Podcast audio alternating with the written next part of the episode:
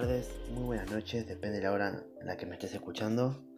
Primero que nada quiero agradecer, muchísimas gracias por el apoyo que le dieron al capítulo anterior, al primer capítulo.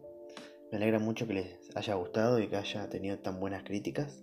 Hoy vamos a hablar sobre un caso muy particular, que es el Dr. Shock y su cura contra la homosexualidad, o el llamado Proyecto Aversión. Así que vamos a adentrarnos en la cabeza de este ser tan inhumano. Siéntense, acomódense y escuchen que vamos a dar inicio a un nuevo capítulo. Y bienvenidos a Mentes Relativas.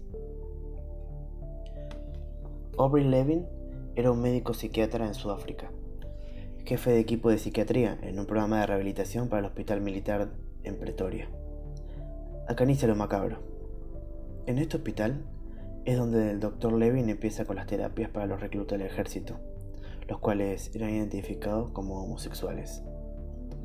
La edad de los soldados iba de los 16 hasta los 22 años.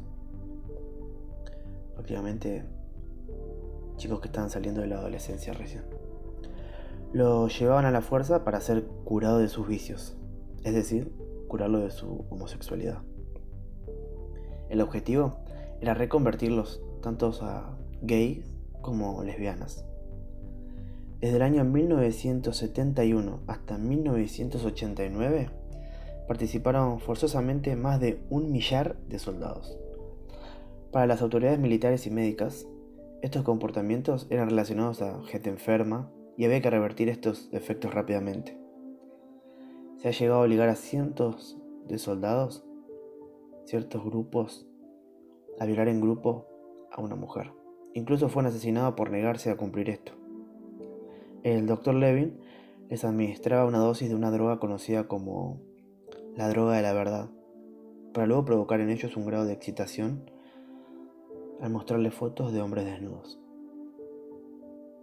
Luego, les colocaba electrodos para transmitir una descarga eléctrica regulada del 1 al 10.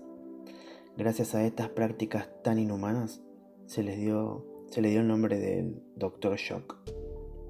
Muchos de estos pacientes fueron castrados químicamente. Y es horrible porque eso no es lo peor de todo, sino que más de 900 personas fueron sometidas contra su voluntad a operaciones de cambio de sexo, tanto hombres como mujeres. Una vez finalizado, se le tramitaba una partida de nacimiento con su nueva identidad. Desde 1995, Levin vivió y trabajó en, Canadá. Sí, como escuchas, trabajó impune en Canadá como psiquiatra y profesor en la Universidad de Calgary. Pero, como hierba mala nunca muere, este doctor enfermo volvió a actuar, abusando de hombres débiles en sus sesiones privadas. Según lo que contaban, las sesiones serían realizadas con gente que tenía cierta deficiencia o problemas mentales en sí. Fue detenido en el 2010 gracias a la grabación de un paciente y declarado culpable de tres cargos. Sí, tres cargos de los que había realizado en Calgary.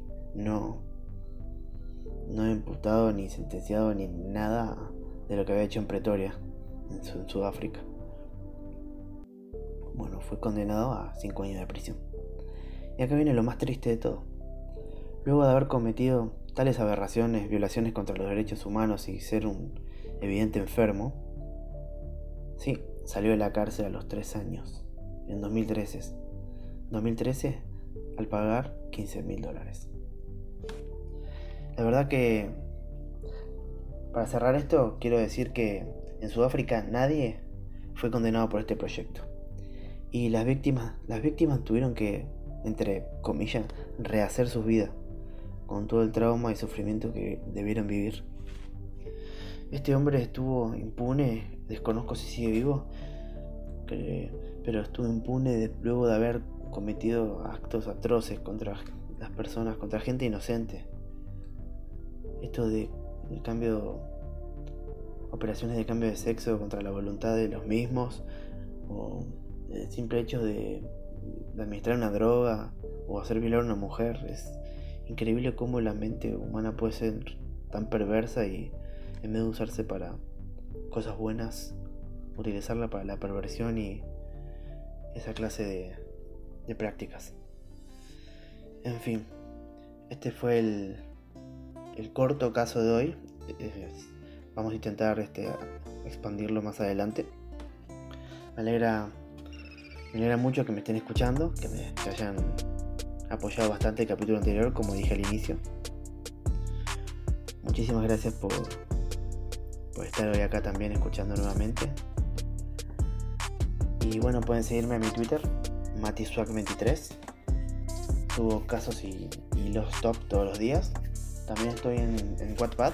Estoy subiendo ahí casos un poco más largos, ya que Twitter tiene un poco unos límites, ciertos límites para subir imágenes y tweets y todas esas cosas.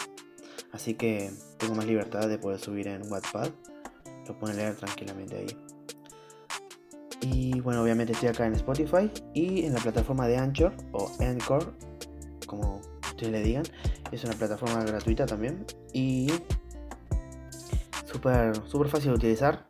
Entrando al link, no hace falta tener una cuenta, se puede, se puede escuchar también de ahí. Espero les haya gustado este capítulo y nos vemos en la próxima. Y que tengan buenas noches.